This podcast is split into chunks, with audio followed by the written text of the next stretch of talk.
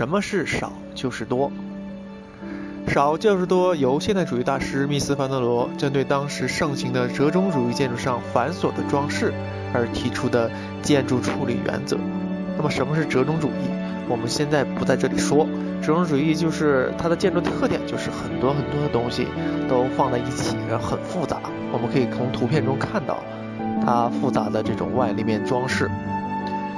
那么，什么是少？所谓的少，就是强调。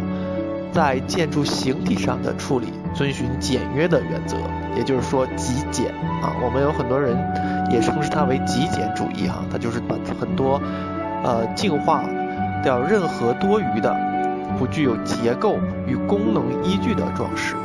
就是也有一句话叫“装饰就是罪恶”。其实很多东西都是没有用的，它都是一些繁复的一些干扰项，而且很花费啊财力啊，成本会很高。那么在结构上，他提倡用简洁的钢框架体系。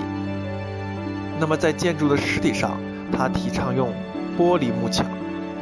这些都是密斯的最经典的理念。那什么是多？它就是要强调在工业化社会条件下，使用新技术来表现建筑形体简洁精确而又丰富多彩的艺术效果。它强调的是用。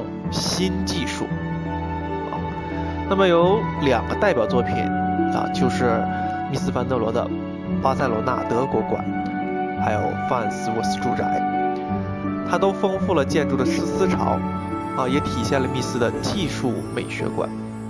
那么我们回顾一下少就是多它的一些关键点。首先，它的人物是密斯凡德罗提出的，那么他反对的什么？折中主义。繁琐，那么少，那就是建筑形体的简约、净化多余的、无结构与功能的装饰。那多呢，是工业化社会条件下用新技术表现建筑形体的简洁、精确的艺术效果。那么好，我们今天的问题就到这里。